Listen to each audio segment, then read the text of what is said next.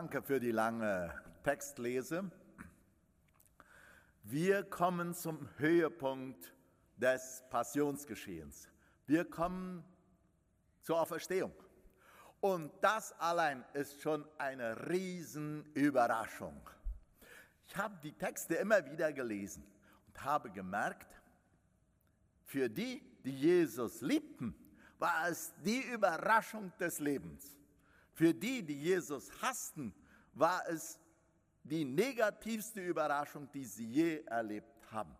Heute wollen wir uns als seine Kinder von dieser positiven Überraschung einmal mitnehmen lassen und sagen, unser Herr lebt. Ich weiß, dass ich hier heute nichts Neues sagen kann. Selbst wenn ich euch in Russisch grüßen würde, Christos, was Christ, und ihr alle antworten würdet, wo ist genau was Christ? Ja, ich habe es nicht gerade gehört, wie ihr es gemacht habt, aber ich habe es euch dann gemacht. Da wäre das noch gar keine Überraschung, das haben wir hier schon oft gehabt.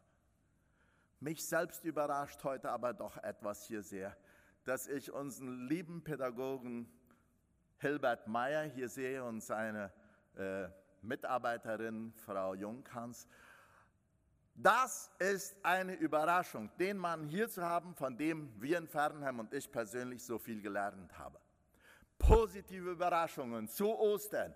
Und unser Leben ist ja manchmal so sehr gleichförmig. Es passiert ja oft nichts Neues und wenn, ist es oft etwas Negatives. Bei Ostern ist es anders. Wir haben eine überraschende Botschaft zu verkündigen. Jesus lebt. Und das ist die schönste Botschaft. Und der Apostel Paulus sagt, dass das eigentlich der Sinn des Ganzen ist, wenn Christus nicht auferstanden wäre, dann wäre unser Glaube sinnlos, dann wäre das alles überhaupt nichts. Deswegen haben wir ein leeres Kreuz und ein leeres Grab. Das ist wunderbar und herrlich. Die letzten Tage waren ja jammervoll schlimm für alle, für alle Beteiligten, dieses ganze Osterpassionsgeschehen mit Verrat und mit Golgatha und mit Hinrichtung und so weiter. Wer konnte da überhaupt noch glücklich sein? Ich glaube nicht mal, dass die Pharisäer und Schriftgelehrten glücklich waren, nicht mal der Pilatus, obwohl er sich die Hände so schön gewaschen hatte. Und die Frauen und die Mutter Jesu und all das. Aus, Schluss, Jesus liegt im Grab.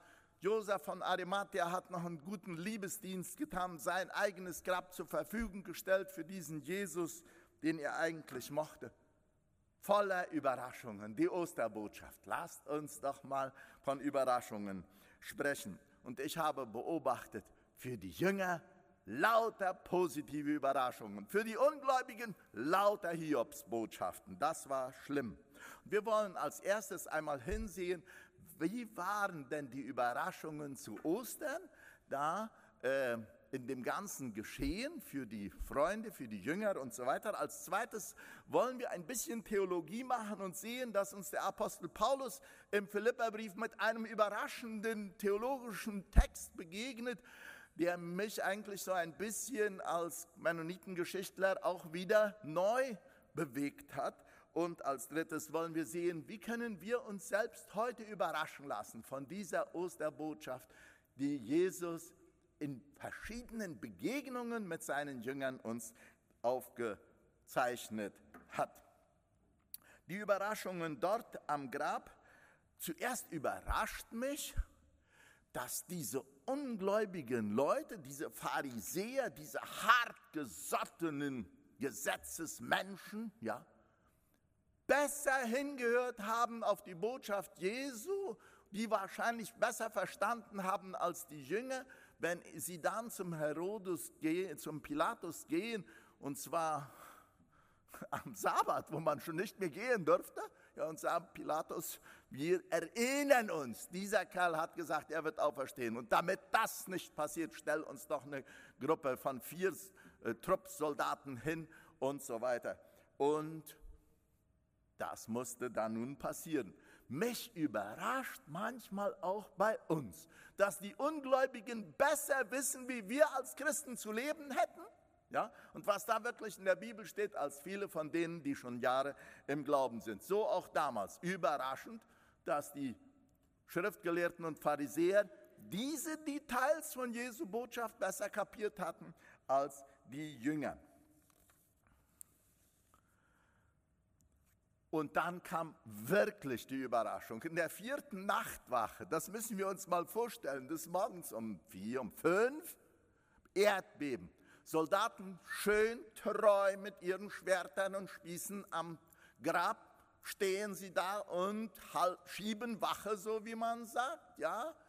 Und plötzlich Erdbeben, Engel, helles Licht, ein Krach und Donner, der riesengroße Stein, den ein paar Frauen nicht, wird, nicht fähig waren weiterzurollen, so haben wir es doch gelesen, ja, der rollt weg, da kommt eine weiße Gestalt aus dem Grab heraus, geht einfach so raus, Soldaten, die sonst so ganz kräftig auf ihren, mit ihren Helmen und Spießen stehen, die liegen platt. Das war eine Überraschung. Das war eine Überraschung. Das versiegelte Grab. Sogar dem Pilatus sein Siegelring hat nichts geholfen. Da Jesus steht auf. Für diese Soldaten eine schreckliche Botschaft. Und wir wissen auch, wie es da noch weitergeht. Die mussten dann zuerst mal zu den Pharisäern diese Hiobsbotschaft bringen. Und die Pharisäer, ja, in der hellen Morgenfrühe, ja, hu, und so eine Nachricht zu kriegen, das, was verhindert werden sollte, ist jetzt hier eingetroffen. Wer denkt da nicht hastig? Jungs, wie regeln wir das? Ja, Lügen und Geld, beides hilft. Und das hat damals da auch geholfen. Und wie Bruder Dirksen gelesen hat, diese Lüge hat sich über viele Jahrhunderte bei dem Volk Israel festgesetzt. Dann sehen wir aber auch diese Frauen. Und die Frauen, die begeistern mich diesmal, weil sie ein bisschen mutiger waren wie die Männer. Morgens in aller Herrgottsfrühe hin zum Grab. Und nichts mehr da. Stein weggerollt, kein Soldat mehr da. Grab offen, nichts los. Huh. Es war zuerst etwas Schreckliches, eine Überraschung, die für sie zuerst mal einmal negativ war. Sie laufen zurück zu den Jüngern und sagen, Grab ist offen, Grab ist leer, kommt mal helfen. Petrus und Johannes laufen los und so wie das heute auch ist, die Jüngeren sind flinker als die Älteren. Johannes war eher da, aber Feigling dieser Johannes, ja, ging nicht ins Grab. Petrus, alter Mann, ja, weiß, wie man es macht. Der steigt ins Grab, sieht, kein Jesus da und so weiter, lauter Überraschungen. Und dann kommt, gehen sie wieder zurück, Maria Magdalena kommt an und denkt, was mache ich hier nur? Sitzt und weint. Ja. Und dann kommt die Überraschung des Lebens. Für Maria Magdalena, als da ein Mann kommt, sie meint zuerst, das ist der Gärtner, und dieser Mann sagt Maria und sie erkennt die Stimme Jesu durch verweinte Augen und sie sagt, Rabuni, mein Meister. Und das sind diese wunderschönen Erlebnisse, wenn man Jesus begegnet und er einfach unseren Namen nennt und mit seiner Stimme unseren Namen sagt und wir wissen, er nimmt uns an. Und dieses ist für die Maria die Überraschung gewesen. Und das ist so wunderbar schön. Und da müssen wir uns vorstellen, wie unendlich verschieden das Gefühl einer Maria Magdalena war, zu wissen, er hat gelesen, sie haben sogar Jesu Füße umarmt und so weiter. Und dann da das schlechte Gewissen dieser Pharisäer, die denken, war nicht nur doch rutschemt. Wenn das Geld nicht ausreichen wird, was, wenn alles nun doch schiefgehen wird. Jesus lebt. Die Jünger haben ihn gesehen und erkannt.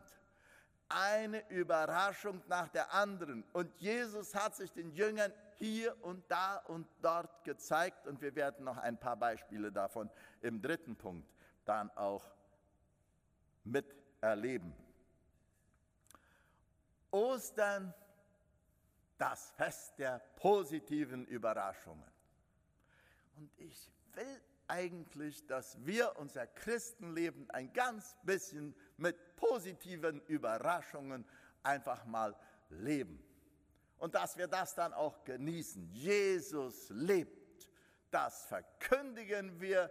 Das ist die beste Botschaft, die es überhaupt gibt. Nun kommen wir zu dem zweiten Teil und da ist für mich auch etwas ganz Überraschendes. Die Auferstehung Jesu, eine überraschende Interpretation des Apostels Paulus. Ich möchte dazu einen ganz kurzen Text auch lesen noch, der ist in äh, Philippa Kapitel 3 von Vers 10 an und ich lese einmal, wenn es da heißt, in Vers 10 und Vers 11. Da heißt es so,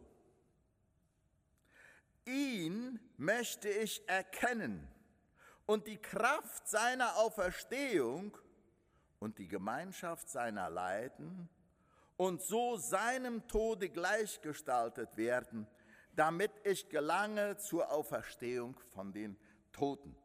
Es ist schon interessant, wie der Apostel Paulus diese Reflexion macht und sagt, Christus ist auferstanden und jetzt wir als Nachfolger, ich als Paulus, sagt er, ich möchte nun diesen Jesus tiefer erkennen, teilhaftig werden seiner Auferstehung und dann das Überraschende, worüber wir noch reden wollen, und teilhaftig werden seiner Leiden, damit ich auch gelange zur Auferstehung von den Toten. Mich hat dieser Text irgendwie gepackt. Warum? Weil wir in diesem Text zwei Extreme sehen. Ja? Einmal, Paulus sagt, in Jesus, den will ich begreifen, den will ich erkennen, ich will Teil seiner Auferstehung sein. Und zugleich sagt er, und ich will Teil seiner Leiden sein.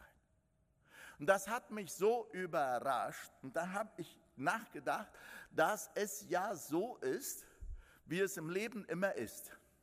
Wir, die wir Spanisch sprechen, wissen, was ein Combo ist. Also alles gibt es eigentlich nur im Gesamtpaket. Und das hat der Apostel Paulus auch erkannt, wenn er sagt, diesen Jesus, den gibt es eigentlich nur im Gesamtpaket, in seiner Auferstehung, aber auch in seinem Leiden. Und viele von uns, die wir in der Estancia haben, wir wissen, dass das ein Kombo ist. Erst muss man lange, 20 Jahre sehr arbeiten, nachher genießt man das, wenn man so gut nachernten kann. Viele Frauen wissen das von ihrem Blumengarten. Wunderschöne Blumen. Aber die gibt es nur, wenn man sich die Hände schmutzig macht und immer wieder einpflanzt und einpflanzt und so weiter.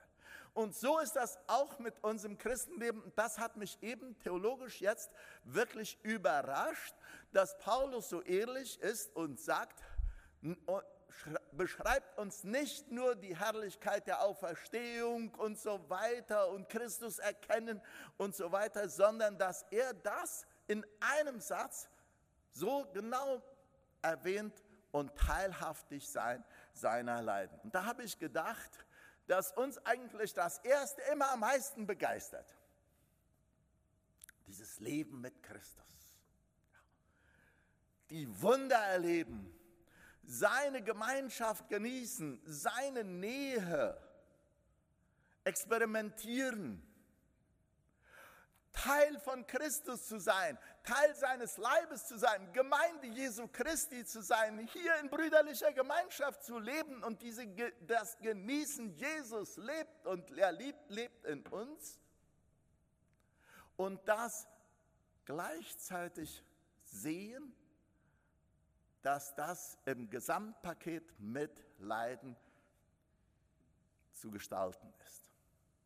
Und ich sage immer im Geschichtsmuseum, wenn ich sage, die Der Weg der Gemeinde Jesu Christi war immer ein Leidensweg. Das fing mit Jesus an durch die Geschichte. Und auch heute sind so viele Christen, die um Christi willen zu leiden haben. Dann sehen wir es. Und wir als Täufer Mennoniten, kein anderer sieht es so sehr wie wir, dass unsere, Leidens, dass unsere Täufergeschichte von Leiden geprägt ist durch die Jahrhunderte hindurch. Und liebe Geschwister, wir brauchen gar nicht sehr weit schauen was bekehrte Christen in, bei unseren traditionellen Mennoniten zu leiden haben, in, unser Nachbar, in unserem Nachbarland. Fahrt mal dahin, dann werdet ihr wissen, was Christenverfolgung bedeutet. Und wir Täufer, wir haben, unsere Täuferväter haben immer von der Glaubenstaufe und von der Bluttaufe gesprochen. Und für viele ist es wirklich so gewesen. Unsere Täuferväter, Konrad Grebel, Felix Manns, Georg Blaurock, waren bereits 1527, zwei Jahre nach der Entstehung des Täufertums, schon einer ertränkt, der andere an der Pesten im, im Gefängnis gestorben. Michael Sadler, nur gerade vier Monate nachdem er das Schleitheimer Glaubensbekenntnis mit seinen Brüdern aufgeschrieben hatte, verbrannt, seine Frau ertränkt. Wir haben und können Paulus begreifen, wenn er sagt, und ich möchte teilhaftig sein seiner Leiden. Aber wir wollen auch mit Paulus sehen, ihn möchte ich erkennen und die Kraft seiner Auferstehung möchte ich leben. Und das ist das Wunderbare. Und deswegen glaube ich, täten wir zu Ostern sehr gut auch über dieses Thema zu reden. Erst einmal über Jesus erkennen. Wir nennen das Bekehrung. Ja. Und die Kraft seiner Auferstehung leben. Wir nennen das Heiligung und Weihe und Dienst und Mission. Und Teilhaftigkeit, teilhaftig werden seiner Leiden. Das bedeutet für Christus den Weg gehen, auch wenn es Leiden bedeutet. Mich hat das gepackt. Mich hat es begeistert zu sehen und mich hat es überrascht, dass Paulus dies so als einen Kombo sieht, als ein Gesamtpaket. Und von jetzt an möchte ich das auch immer versuchen, als ein Gesamtpaket zu sehen. Dieses Teilhaftigsein seiner Auferstehung und ihn tiefer erkennen und auch bereit sein, Teil seiner Leiden zu sein. Und dann kommen wir zum letzten Punkt und ich möchte das einfach mal ein ganz bisschen schildern, wie das so ist, wenn wir jetzt Christen geworden sind. Und wie ist das damals mit den Jüngern gewesen? Und wir lassen wir uns von der Auferstehungsbotschaft überraschen. Jesus sagt, ich lebe und ihr sollt auch leben. Ja, wir wollen unser Leben leben. Und nichts macht uns so viel Spaß, als wirklich das Leben zu leben und zu genießen und den Segen und die Bewahrung Gottes wirklich in Anspruch zu nehmen und so weiter. Das Leben leben. Mit allem drum und dran. Jesus sagt, ich lebe. Ihr sollt leben. Und das ist so wunderbar schön. Das neue Leben in Christus. Paulus sagt das so, ihr wart tot in Übertretungen und Sünden, aber ihr seid bekehrt zu dem Hirten und Heiland Jesus Christus.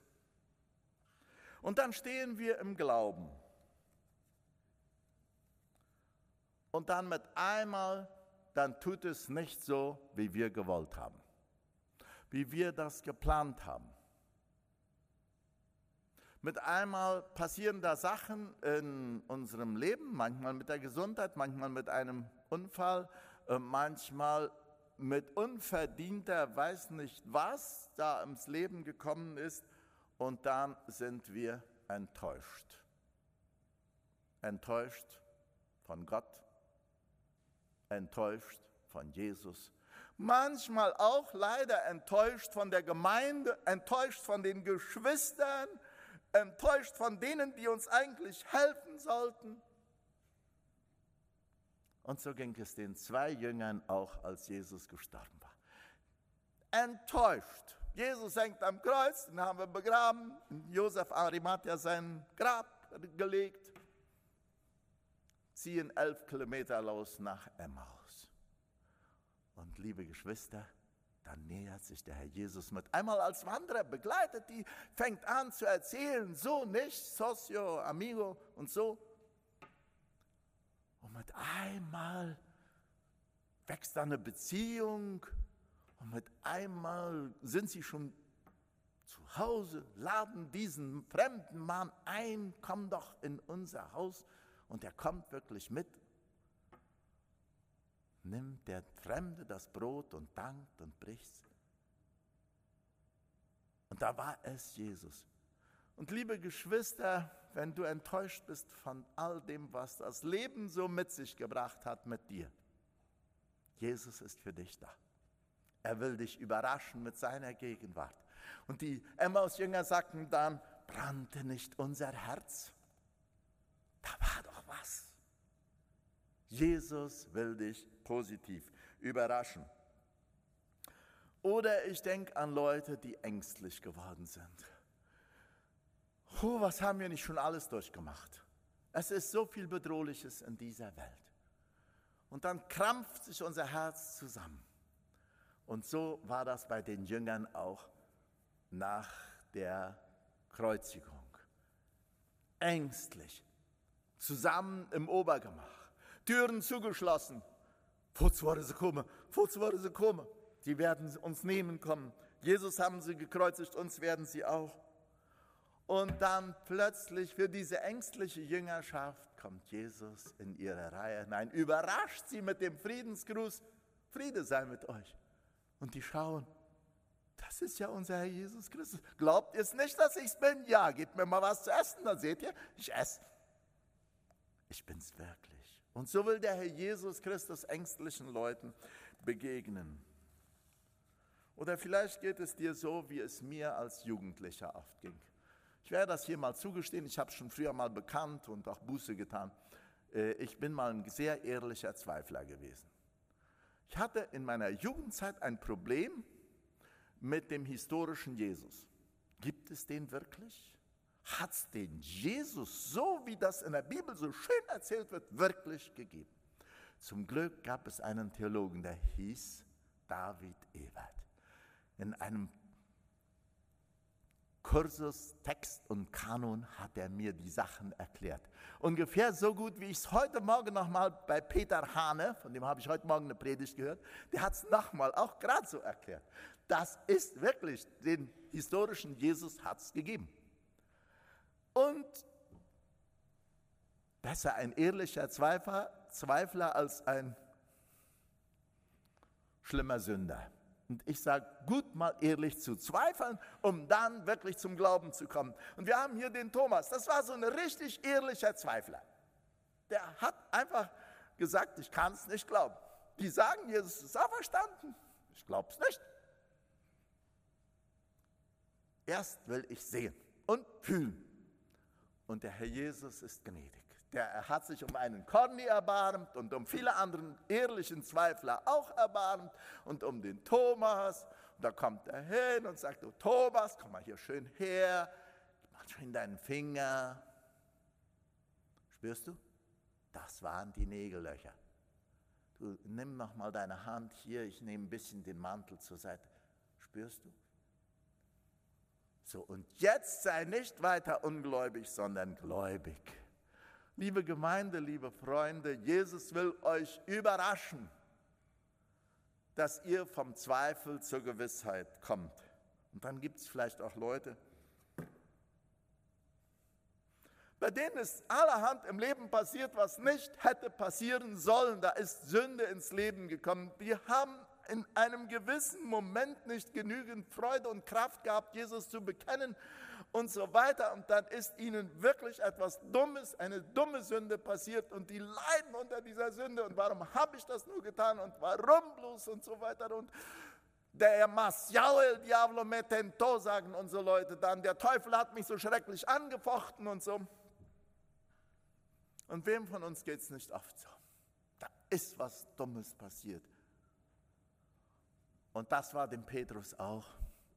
Und der Herr Jesus kam, als sie so schön beim Fischen waren, am Ufer, schon so ein kleines Asadito-Feuerchen da und die Fische.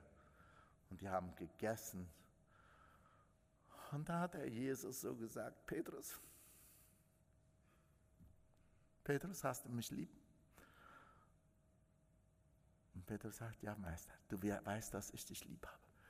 Diesmal bin ich so glücklich über unseren Herrn Jesus Christus, dass der nicht hingesagt hat und sagt, Petrus, komm mal her und erklär mal all deine Sünden, ja, so, knie dich immer schön hin und dann bekennst mal alles und dann. Jesus macht das so pastoral. Petrus, hast du mich lieb? Und das dreimal. Und Petrus kommt zum Weinen und sagt, Herr, du weißt, dass ich dich lieb habe. Und wisst ihr, liebe Geschwister, das überrascht mich an unserem Jesus, dass der anders ist, als wir manchmal sind. Und er fragt nach der Liebe. Und zu Ostern dürfen wir uns von Jesu Liebe überraschen lassen. Und ich möchte euch sagen, das ist die Botschaft. Jesus überrascht uns mit seiner Auferstehung, weil er nach unserer Liebe fragt, weil er die Liebe die er für uns hat, erwidert haben möchte. Und Gott möchte gerade dir, vielleicht bist du ein ängstlicher Mensch, vielleicht ein ganz ehrlicher Zweifler, vielleicht aber auch einer, der in Sünden gefallen ist. Und Jesus will dich überraschen mit dieser Osterbotschaft. Ich lebe und ihr sollt auch leben. Der Herr möge uns segnen. Und jetzt wollen wir ein wunderschönes Lied zusammen singen. Das ist so schön, das Lied, dass ich das einfach einmal ein bisschen zitieren möchte. Auferstanden aus des Grabes Nacht, Jesus hat uns helles Licht gebracht. Freude bricht durch alle Dunkelheit, Jesus lebt in Ewigkeit und wir werden mit ihm leben in der Herrlichkeit bei ihm allein. Was kann es noch Schöneres geben, als Freunde des Herrn schon hier zu sein? Auferstanden aus des Grabes nach. Und dann beten wir.